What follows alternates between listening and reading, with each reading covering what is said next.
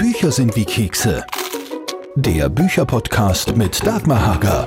Und Achtung, jetzt wird erst einmal so richtig geflucht. Und zwar auf echt Vorarlbergerisch. Hargozack oder Hargoles. Das ist die Alex Beer, sowas von eine Mega-Bestseller-Autorin. Ihre historischen Krimis sind alle zusammen Spitzentitel. Ich sage nur der dunkle Bote, der zweite Reiter und, und, und. Die Alex schreibt also super erfolgreich historische Krimis und in diesem Podcast plaudern wir natürlich darüber, wie wir überhaupt quer durch den Gemüsegarten reden und zum Beispiel erfahren, warum ihr erster Bestseller in der New Yorker U-Bahn entstanden ist. Wir machen einen ganz frechen Wordrap und wir lernen auch ihren neuesten Ermittler kennen, Meisterdieb Felix Blom, den Häftling aus Moabit. Kleiner Spoiler schon jetzt, das war teilweise ein wahrer Fall. Es gibt also wieder einen total lässigen Podcast-Gast hier bei mir, die Alex Bär. Und wenn ihr diesen Podcast mögt, dann bitte teilen, liken, abonnieren und natürlich auch gerne den anderen davon erzählen. Alle Infos gibt es wie immer auch auf meinem Blog auf www.dagmarsbuchwelt.com. Und jetzt geht's los. Jetzt sitzt eine gebürtige Vorarlbergerin bei mir hier in äh, Linz in den Live-Radio-Studios. Jetzt ist die Frage, geht es dir eigentlich so wie mir? Ich bin eigentlich ursprünglich Kärntnerin. Okay. Und wenn ich zu Hause bin, dann bin ich wieder voll im Dialekt. Wie ist das bei dir? Ja, genau so. Bei mir ist es sogar noch schlimmer, weil mein Mann auch aus Vorarlberg kommt. Okay. wir leben zwar beide in Wien, fallen aber manchmal beide, wenn wir miteinander reden, äh, total ins Vorarlbergerische Ja. zurück. Und äh, manchmal merkt man es dann nicht, wenn man rausgeht. Also man muss dann irgendwie umschalten wieder und ja, bin schon oft irgendwie komisch angeschaut worden. Das Xibergerisch ist nicht für viele, ich finde es ja total charmant, ich finde das sehr schön. Wie siehst du das? es ist so, Vorarlberg, für euch klingt es wahrscheinlich, klingt alles gleich, aber für uns Vorarlberger ähm, hört man wahnsinnige Unterschiede. Ja, das glaube ich. es geht, glaube ich, jedem äh, Kärntner, Ja. jedem Steirer, jedem Das Tiroler. Rosental klingt ganz anders als das Trautal. Ja, das ist genau. Und da gibt es natürlich auch so Animositäten untereinander irgendwie, ja. Ähm, und bei uns ist es natürlich auch so. Und wenn halt jemand so spricht wie aus einer Gegend, die wir halt in Vorarlberg dann eher so als, äh, wie man so schön sagt, irgendwie ein Bochen finden. Bochen, genau, das hat man gern. Nein, das gibt's. Jetzt ist es so, dass dein August Emmerich ganz gern flucht. Was ist denn dann so typisch Vorarlberger Fluch? Hargozack, Hargozack, oder wie? Sag, sag, das nochmal. Das heißt, Hargozack oder Hargoles. das heißt das Herrgott, mein Gott, was, heißt das, wenn man das übersetzt? Ähm, Herrgottszeiten nochmal. Herrgotts Zeit nochmal, ja genau. Eigentlich so, gell? Ja. Genau so hätte ich es jetzt auch interpretiert. Verstanden habe ich es nicht. Jetzt muss man mal als erstes sagen, Alex Bär ist ein Pseudonym. Ja. Denn äh, dein Klarnamen, und ich darf dich jetzt outen, Mhm. ist ein anderer, nämlich Daniela Larche. Genau, die Daniela. Darf ich jetzt, äh, soll ich Alex sagen oder Daniela sagen? Hinkünftig in dem Podcast. Ja, das ist eine Frage, die so oft kommt. Das und ich habe darum irgendwann beschlossen, äh, dass wenn ich privat unterwegs bin, Daniela und wenn ich beruflich unterwegs bin, Alex. Und Deswegen bist du jetzt die Alex. so bin ich heute die Alex. Ah, okay. Alex. Du bist, äh, das darf ich auch kurz sagen, schon über 40 knapp. Ja, Genau. was Und ist knapp? das lassen wir einfach so stehen. Das haben wir schon mal. Und dein Leben hatte ja schon einige Wendungen. Du hast in New York gelebt. Genau. Wie lang? Das waren knapp zwei Jahre Mhm. und da habe ich in einem Verlag gearbeitet. Also hast du den Job sofort gekriegt oder wie kriegt man in New York einen Job in einem Verlag? Das ist Ganz naiv. Die besten Sachen, die mir im Leben passiert sind, äh, waren die, wo ich nicht lange nachgedacht habe, weil, also genauso wie mit eben nach New York gehen oder auch Bücher schreiben, wenn man sich zu viel damit auseinandersetzt, kommt man drauf, wie unwahrscheinlich, dass die Chancen sind, dass das klappt. Mhm. Und ich glaube, dann wird man so ein bisschen ja, verzagt oder macht es dann erst gar nicht, wenn man denkt, das bringt eh nichts. Und ja, da bin ich einfach ganz, na ganz naiv, habe mir Sachen, so Adressen rausgesucht und habe mich beworben. Und dann, Hat's geheißen, komm, komm. genau, hat es nicht soll kommen. Ja, super. Das heißt, zwei Jahre hast du in New York gelebt. Und wie war das? Ganz kurz zusammengefasst. Es war großartig. Ähm, aber jetzt rückblickend würde ich es genau so nimmer haben wollen, aber damals war ich so äh, Mitte, Ende 20. Ich habe in Brooklyn gewohnt, weil ich mir Manhattan einfach nicht Mhm. leisten können. Und ja, es war ein Riesenabenteuer, weil einfach irrsinnig teuer alles. Äh, was ich gelernt habe dort war Arbeiten. Mhm. Also man hat dort einfach nicht fünf Wochen bezahlten Urlaub, man hat keine Feiertage bezahlten Krankenstand und so Sachen. Und die sind halt ganz hart, die sagen, wenn dir das nicht passt, meine, da stehen 100 Leute, die wollen deinen Job. Wollen einen Job, genau. Mhm. Und ich habe das bei vielen erlebt, dass, die, dass man denen am Freitag gesagt hat, die müssen am Montag nicht mehr kommen. Also da ja, lernt man mal so ordentlich reinhackeln. Und dankbar zu sein, wenn man wieder da ist, was wir alles haben, weil wir sind auch ein Volk von Jammerern, oder wir jammern gerne mal, sagen wir so. Ja gut, ich bin, ich bin jetzt selbstständig, also von dem Ja. her. äh, da kann man eben, es ist so ähnlich, da kann man jetzt auch nicht wirklich jammern. Ja. Äh, wenn man krank wird, zahlt einem das niemand, wenn man Urlaub macht. Also im Prinzip ist für mich schon auch so, wenn ich kein Buch schreibe und keine Leistung bringe, dann kommt einfach kein Geld rein. Ja. Und das, glaube ich, kann ich gut aushalten, weil ich einfach die Erfahrung in New York gemacht habe Mhm. und mich darum vieles eigentlich gar nicht schreckt. Aber es ist einfach super. Also New York ist einfach toll. Ja, ja, ja. Äh, hast du einen Insider-Tipp für alle, die demnächst nach New York fliegen? Was muss man jetzt gesehen haben oder ist das Ja, schon ist zu lange her? schwierig, weil New York sich irrsinnig stark bewegt. Mhm. Also ein Viertel, das äh, vor einem halben Jahr noch hip war, kann sein, dass es überhaupt nicht mehr hip ist und dass das einfach ja, schon wieder weitergezogen Mhm. ist. Und äh, als ich dann wieder zurückgegangen bin nach Österreich, Weil eigentlich? Warum? weil ich mittlerweile mein erstes Buch geschrieben habe, Mhm. Das hast du dort das geschrieben. habe ich dort Das erste Buch ist in New York entstanden. in der U-Bahn, ja. Echt? Bist du so viel U-Bahn gefahren? Von Brooklyn nach Manhattan oder? Na, die, der Verlag war auch in Brooklyn. Okay. Ähm, ich bin in Greenpoint gewohnt und der Verlag war in Dumbo. Und wenn man sich das anschaut auf der Karte, schaut das relativ nah aus, sind aber 45 Minuten Mhm. mit der U-Bahn. Eine Strecke. Eine Strecke. Das heißt, ich war halt jeden Tag eineinhalb Stunden in der U-Bahn Mhm. und damals war halt noch nichts so mit Smartphone und so. Also das heißt, wie beschäftigt man sich? Ja, also entweder man liest ein Buch oder man schreibt. Man schreibt eins. eins. Ja, und als es dann fertig war, habe ich das äh, auch ganz naiv so an Literaturagenturen verschickt und habe dann tatsächlich meinen ersten Vertrag bekommen bei einer Literaturagentur und die hat es dann auch tatsächlich geschafft, mir einen Vertrag rauszuholen. Das war damals noch bei S. Fischer. Mhm. Die haben einen Zweibuchvertrag mit Vorschuss gegeben. Und dann habe ich einfach gedacht, okay, mit diesem Vorschuss kann ich in New York zwei Monate, drei Monate leben. Wenn ich zurück nach Wien gehe, geht es sicher ein Jahr aus. Okay. Mhm. Und dann habe ich gedacht, gut, gehe ich zurück nach Wien, nimm mir dieses Jahr und Du probierst es aus. Einfach. probier's. Aber schon schweren Herzens ein bisschen, oder? War das schon? ja, ich war damals halt so, dass ich gedacht habe, gut, ich starte jetzt die Karriere, es wird natürlich sofort durch die Decke gehen und dann verdiene ich so viel, dass ich innerhalb von einem Jahr wieder zurückkommen kann. Ja. Ah, Gut, dann bist du jetzt sind wir endlich bei deinen Büchern. Das haben wir viel über dich erfahren, ein bisschen was über dich erfahren. Äh, Das erste Buch war also geschrieben. Ja. Mhm. Und dann? Am Boden der Tatsachen? Ähm, na, das war Spitzentitel, das ist schon auch ganz Mhm. gut gelaufen. Äh, was eher schwierig war, war dann das zweite Buch zu schreiben. Mhm. Also das habe ich dann auch erst später erfahren. Und was auch wirklich stimmt, das zweite ist immer das Schwierigste. Mhm. Und das erste war einfach so auch so ein bisschen Glücksgriff. Das hat einfach funktioniert beim Schreiben. Und beim zweiten bin ich plötzlich da gesessen, A, mit viel Druck, weil ich ja den Vertrag schon unterschrieben habe, einen Vorschuss bekommen habe und überhaupt keine Ahnung gehabt habe, wie schreibt man eigentlich ein Buch. Und darum hat es dann so bis zum zweiten ein bisschen länger gedauert. Aber dann warst du schon in Wien. Ja, ja, aber da war ich natürlich, da war ich dann schon in Wien, Mhm. äh, Gott sei Dank. Und habe dann aber weitergeschrieben. Also das zweite ist dann gekommen, gab es noch ein drittes und ein viertes aus der Reihe. Ich habe dann nie wieder was anderes geschrieben. Ja, zum Glück für uns alle, muss ich sagen. Du giltst als Recherche-Queen. ja, Muss man auch wahrscheinlich bei, dem, bei den historischen Themen, über die du schreibst. auf jeden Fall, weil das gehört einfach dazu. Das haben die Leserinnen und Leser sich einfach total verdient. Und äh, ich finde auch, wenn ich einen historischen Roman lese und ich stolper über irgendwelche Sachen, die einfach nicht sein können, dann verdirbt man das total. Mhm. Ja, weil ich denke, wenn ich dem Autor schon das nicht glauben kann, was kann ich dem Autor, der Mhm. Autorin dann schon glauben? Und darum nimm mir mal die Zeit und mach mir eben die Mühe. Akribisch zu sein. Genau. Aber passiert dir das trotzdem bei Lesungen mal, dass dann einer vor dir steht mit erhobenem Zeigefinger und sagt, das ist aber jetzt Immer, dauernd, ständig. Wirklich? Also jetzt bei Lesungen weniger, da kommen eher freundliche Leute. Die bösen Menschen sind im Internet. Surprise.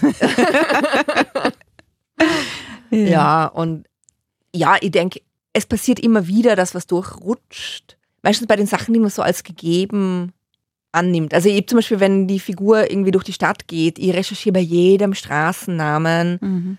Also erstens gab es die Straße damals schon, hat die Straße damals schon so geheißen, welche Häuser haben damals schon dort gestanden, welche nicht. Aber äh, zum Beispiel mir ist bei einem von den Emmerich-Büchern einfach passiert, der geht in ein Wirtshaus und äh, kauft ein Bier und äh, kriegt halt eine Flasche und dann wird diese Flasche geöffnet äh, und die Flasche hat einen Kronkorken. Mhm. Ja, das, das sind so Sachen, das, da bin ich einfach gar nicht auf die Idee gekommen erst, dass dass, es damals noch nicht gegeben hat. Oder? Genau. ja. sondern dass das alles diese Bügelverschlüsse waren. ja, genau. Also Da hast du wahrscheinlich eines gehört, kann ich mir vorstellen.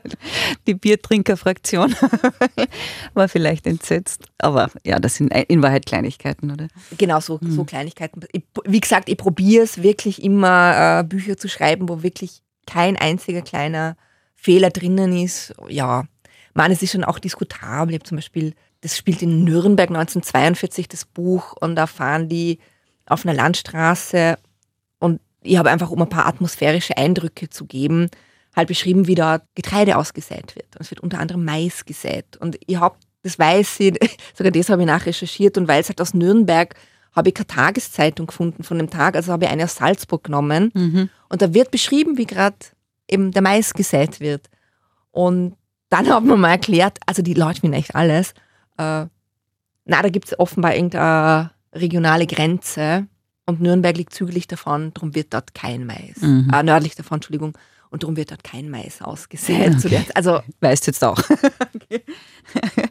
ja, ich bin ja über den Isaac Rubinstein zu dir eigentlich gekommen damals, also ganz war über diese Unterwölfe-Reihe. Äh, Also wer die fünf, die das nicht kennen, du hast mehrere Ermittler, beziehungsweise der Isaac Rubinstein ist kein Ermittler, sondern ist eigentlich so jetzt ist mir Antiquar. Antiquar, danke schön, das ist mir runtergefallen, der so tut, als ob, er, als ob er ermittelt. Äh, das spielt eben während des Zweiten Weltkriegs in Nürnberg per se. Vorher gab es eben da der zweite große, das war glaube ich auch der bekannteste August Emmerich Ja, auch. Also den das gibt's ist immer noch. Den gibt es immer noch, den wird es auch hoffentlich Genau. länger geben, weil das ist ja auch chronologisch, da es steigt ja an Ja, mit ja, den genau. Jahren, genau. Spielt, muss man sagen, im, nach, nach dem Ersten Weltkrieg. Wer Name-Dropping, das zweite Reiter ist so ein Buch zum Beispiel. Oder Der dunkle Bote, Ja. das man mal gehört hat. Für die, die gerade Alex Bär entdecken und sagen, das muss ich jetzt auch einmal lesen, dass man es gleich auch findet. Jetzt muss man sagen, das war ja damals eine eher dunkle Zeit. Ja. Aber wenn man es so vergleicht, das ist genau 100 Jahre her. Es hat damals eine Pandemie gegeben Ja. mit der spanischen Grippe. Inflation. Inflation, es hat Korruption gegeben.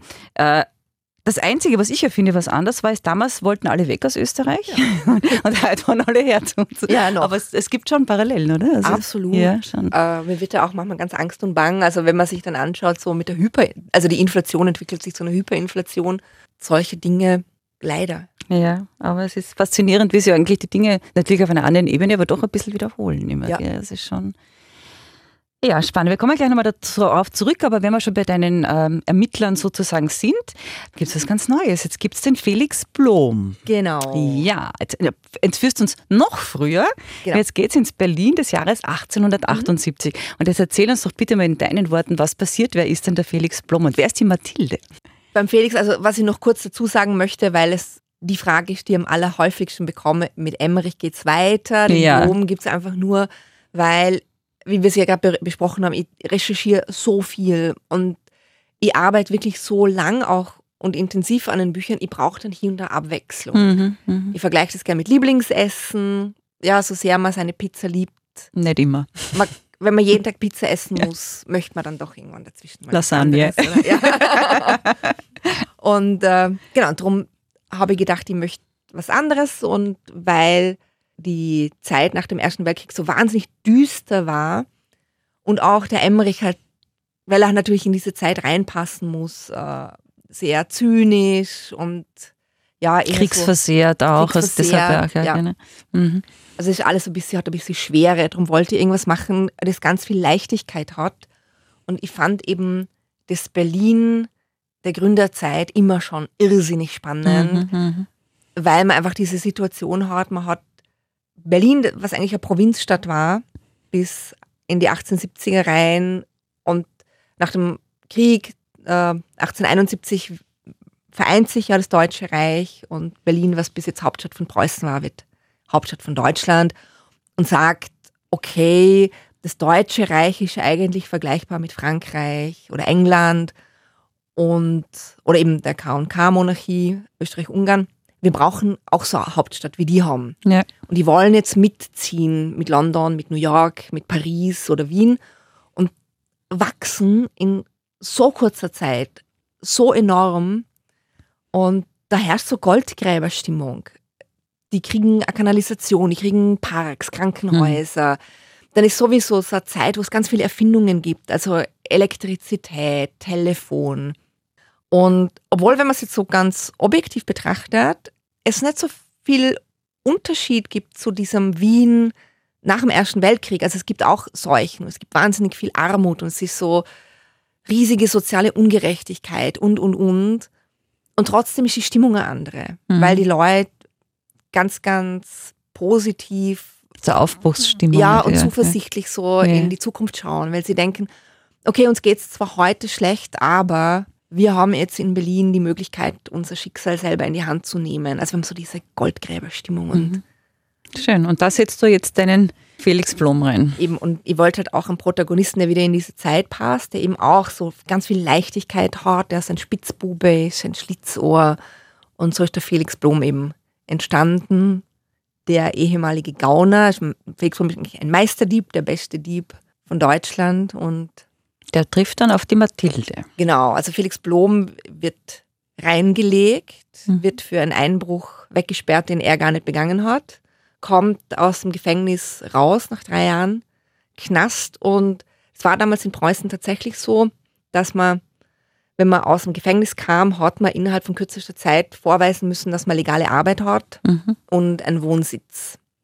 Was irgendwie auch Sinn ergibt, weil natürlich wenn man keine Arbeit hat, wie soll man sich dann das Leben finanzieren? Das heißt, man muss ja wieder straffällig werden. Und darum war das eine Voraussetzung, dass man eben draußen bleiben hat mhm. dürfen. Mhm.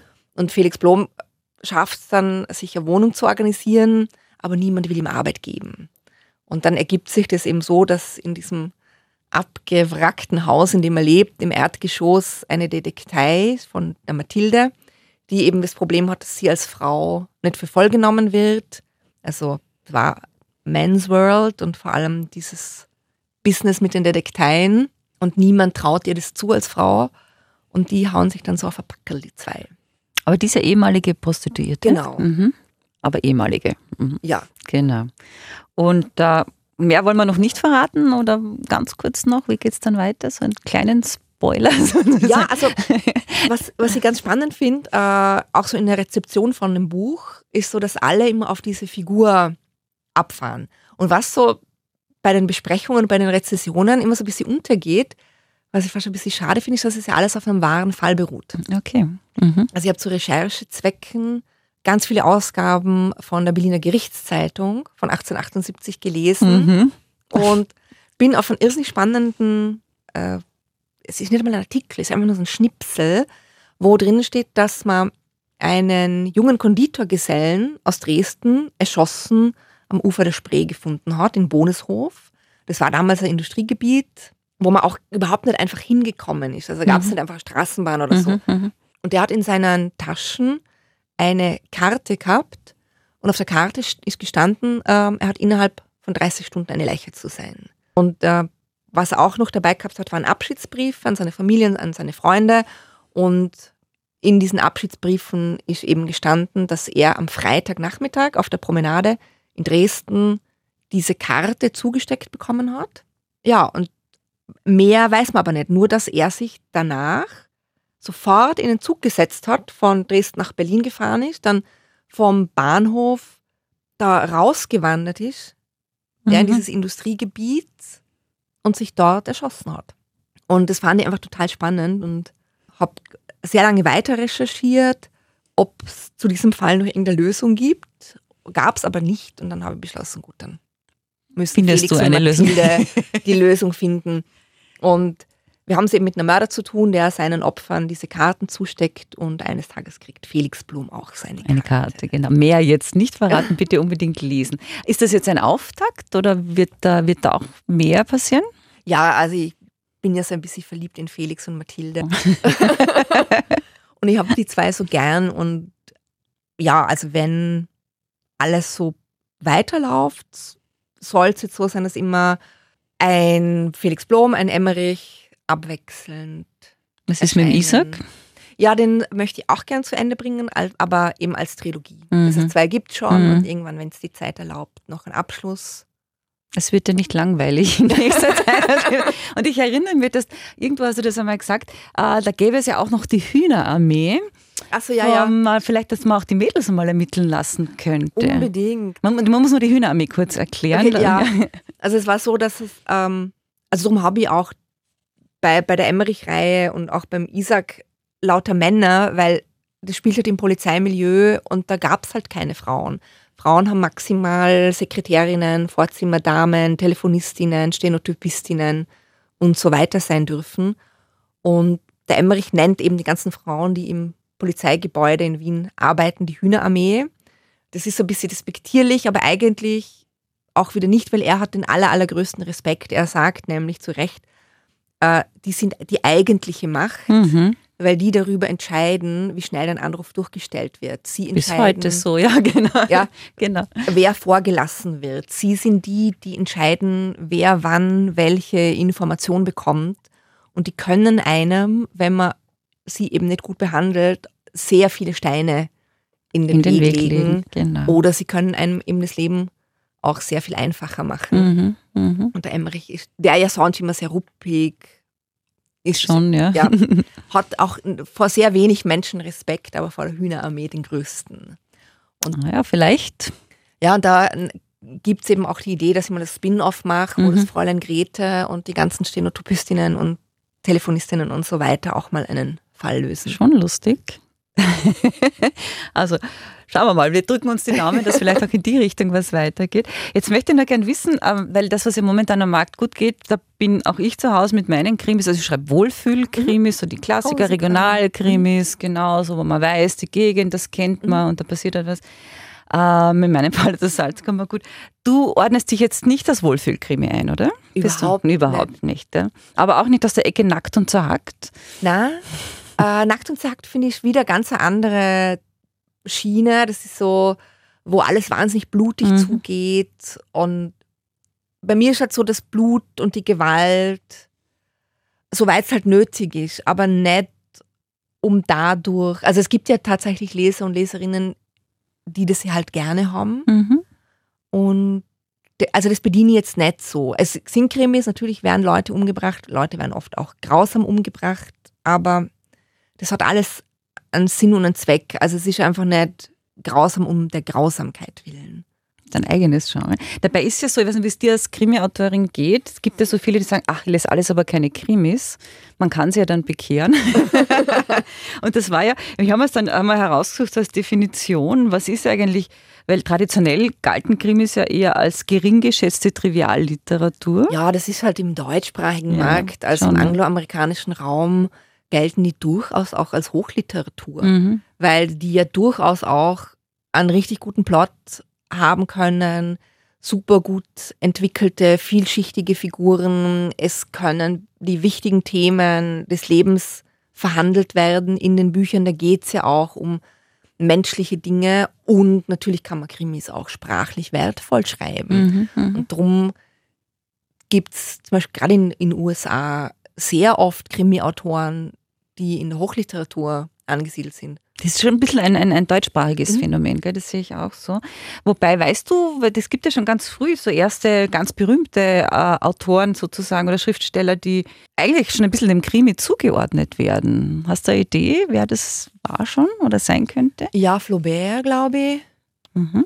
war da durchaus, mit dem Leo Perutz und so weiter. Also da gibt es doch einige. Einige, ja. Auch Dostoevsky. Dostojewski, genau, mit Schuld und Sühne Sühne. gilt so. Ich, ich heißt lese es ja runter, ich habe es nicht gewusst. Aber Dürrenmatt zum Beispiel Ja. auch schon mit Der Ja, Besuch ja. der alten Dame gilt in Theodor Fontane. Genau. Oder auch Schiller. Mhm. Also das ist ja auch einer, der, wo man sagt, sogar Friedrich von Schiller. also eigentlich, dass man eigentlich als klassische Literatur einordnet, Mhm. oberflächlich, da geht es eigentlich schon weiter. Aber was macht für dich einen guten Krimi aus? Was muss der haben? Das ist gar nicht so einfach, weil das Problem des Krimis ist, dass er wahnsinnig gut läuft. Ich glaube, mitunter das beliebteste Genre. Mhm. Und es gibt einfach so viel. Mhm. Und er darf für mich nicht vorhersehbar sein. Also wenn ich einfach gleich am Anfang schon weiß, wer es war und es bestätigt sich dann, denke ich okay, warum habe ich mir das jetzt angetan? Mhm. Ähm, also ich, ich, ich möchte schon auch, dass es sprachlich schön erzählt ist, ohne super viele Adjektive und Wortwiederholungen. Ich wünsche mir interessante Charaktere und eben auch mal immer wieder mal was Überraschendes. Also nicht diese 0815-Ware. Und so Page-Turner, wo du sagst, du kannst nicht aufhören. Mir ist jetzt gerade wieder Mhm. so gegangen mit deiner Geschichte vom Harlan Coben, dass ich bis halb sechs in der Früh, ich Ja. konnte nicht auf. Das ist dann schon so ein Indiz, oder? Das, das ist gut. Ja, Ja, ja, weil einfach ständig was passiert, Mhm. weil es gute Twists und Turns und Cliffhanger. Mhm. Also ich bin so ein Riesenfan von Don Winslow. Mhm. Mhm. Auch cool. ähm, was ist mit Verfilmungen bei dir? Ja, ähm, alles, alles optioniert, aber leider Gottes alles sehr schwer zum Umsetzen, weil historisch. Mhm. Also man rechnet einfach, dass ein historischer, Aufwand auch wieder. Also kostet es so drei bis viermal mehr Mhm. als was zeitgenössisches, weil halt jede Figur Kostüme braucht, weil man nicht einfach auf der Straße oder in irgendeinem Raum filmen kann, alles muss Kulisse. mhm, mhm. Also zum Beispiel bei Emmerich, da ist eine Serie geplant mit sechs Folgen Mhm. und jede Folge ist budgetiert mit Minimum 2,5 Millionen. Und das sind dann einfach Summen, Summen. gerade in Österreich und nein, da bist schon. Ja, also geht, sowas geht rein in Österreich sowieso gar nicht. Da muss man internationale Ja. Co-Produktion machen. Und es ist einfach, ja, dauert. Ja, drücken wir uns die Daumen. Ich hatte nämlich heute gerade mit Bernhard Eichner Mhm. Kontakt und das war natürlich, weil der jetzt jubelt, weil die Totenfrau auf Netflix ist, glaube ich, jetzt in 40 Ländern mittlerweile in den Top 10. Ja, es ist aber auch super. Unglaublich. Also, Ja, es ist großartig verfilmt, aber ich meine, das wäre ja, also ich, ich könnte, ich würde sowas leidenschaftlich gerne, weil ich habe auch einen Mhm. totalen Historienfimmel, so einen Geschichtefimmel, also deswegen lese ich das also alles so gern und würde das schon gern auf der Leinwand sehen. Und ich glaube, ja, also wie gesagt, äh, es sind alle drei Reihen optioniert und jetzt muss man nur das Geld irgendwie. da drücken wir uns die. Daumen. Liebe Daniela, du musst dann auch zu deiner Lesung. Jetzt haben wir schon eine halbe Stunde herrlich geplaudert. Das ist eine klassische, tolle Podcastlänge. Aber ich entlasse dich dann natürlich nicht ohne einen klitzekleinen Word-Rap. Okay. Okay. Nichts Schlimmes. Aber ein bisschen Neugier bitte schön. Was liest du denn gerade? Don Winslow. Don Winslow. Liest du Mhm. welchen? Äh, Frankie Machine. Mhm. Was war dein erstes Kinderbuch? Also ich weiß jetzt gar nicht mit den Bilderbüchern, aber an was ich mich erinnern kann, sind fünf Freunde. Mhm, mhm, mhm. Ja, klassisch auch. Mit 14 wolltest du, glaube ich, sogar Schauspielerin werden. Stimmt das? Ja, Schauspielerin oder Stewardess. Okay, Stewardess. Ja, bis ich das erste Mal geflogen bin, dann wollte ich es nicht mehr. Doch keine Trolle Dolle. Also, wie sie das Also- fiktiv sagen. Bei uns sagt man Saftschubse. Saftschubs ist das zweite, ja, das sagt man. Mit, mit höchstem Respekt vor allen, die Ja. den Job machen. Bitte, bitte, das ist wirklich. Aber es ist natürlich schon hart, ja. Und äh, Schauspielerin, wenn du sagst, wer, wer taugt dir wenn, äh, auf der Leinwand, wen findest du spannend? Ach Gott, Kate Blanchett finde ich ganz, Mhm. ganz toll. Ähm, wen finde ich noch toll? Tilda Swinton, Mhm. Keanu Reeves. Hm, Okay, dann teilen wir das Faible immer noch. ja, schon sehr süß. Schaust du Serien auch? Ja, viel zu viel. Ja. Zuletzt? Äh, Vikings Valhalla. Ja, wie mein Sohn gerade. er steht auf wieder. Äh, lieber kochen oder lieber essen gehen? Essen gehen. Ja, was? Bist du ein Italienisch. Allesfresser sozusagen? Oder? Also ähm, prinzipiell, wenn ich jetzt irgendwo eingeladen bin, also ist sie alles. Sonst schaue ich schon, dass ich eher vegetarisch unterwegs bin. Also Mhm. ich glaube, man nennt das klassisch Flexitarier. Ja, ja. Aber ich probiere Fleischkonsum wirklich so gut wie möglich zu reduzieren. Okay.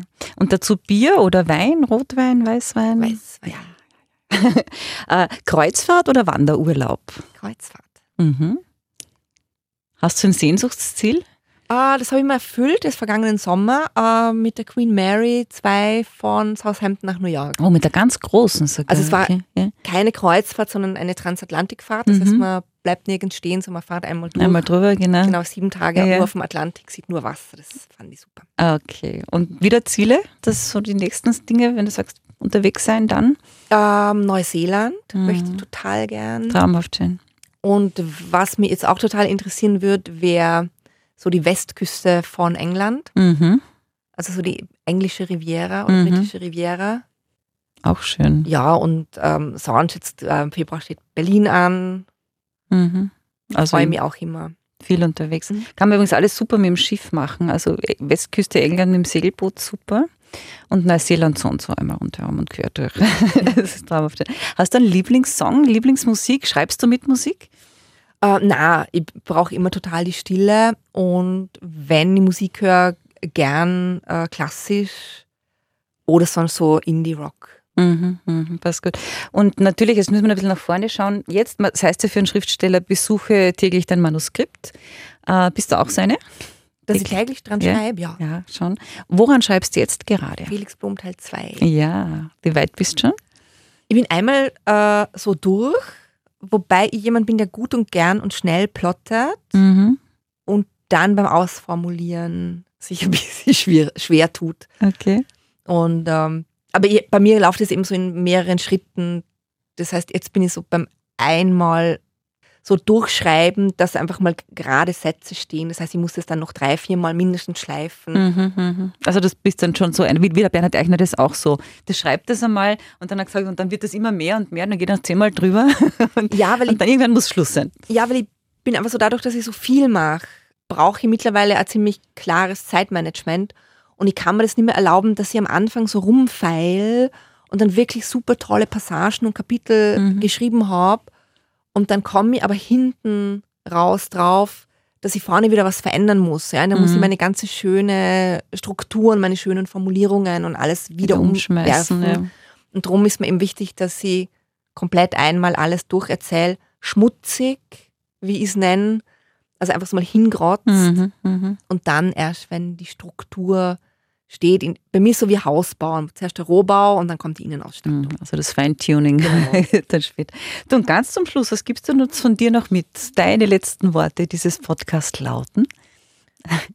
Ähm, wenn euch irgendwas total interessiert und wenn ihr irgendwas unbedingt machen wollt, also so wie bei mir damals nach New York gehen oder Mhm. dann einfach äh, Karriere als Schriftstellerin anzustreben, lasst euch von niemandem sagen, dass es nicht geht. Mhm. Macht es einfach. Mhm. Und welche Frage habe ich dir jetzt nicht gestellt, die du unbedingt noch gerne beantwortet hättest? Wie machen Sie das, Frau Bär, dass Sie so wahnsinnig toll ausschaut? Also, wie machst du das?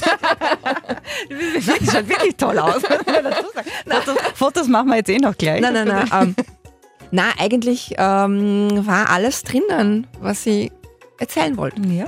Ich, ja, ich, du hast mir alles beantwortet, was ich fragen wollte. so gesehen haben wir einen super Podcast. Freut mich sehr. Dankeschön. Ich sag danke. Schön, dich kennengelernt zu haben. Was für ein toller Podcast-Gast war das. Diesmal wieder Alex Beer, die Bestseller-Autorin, war hier.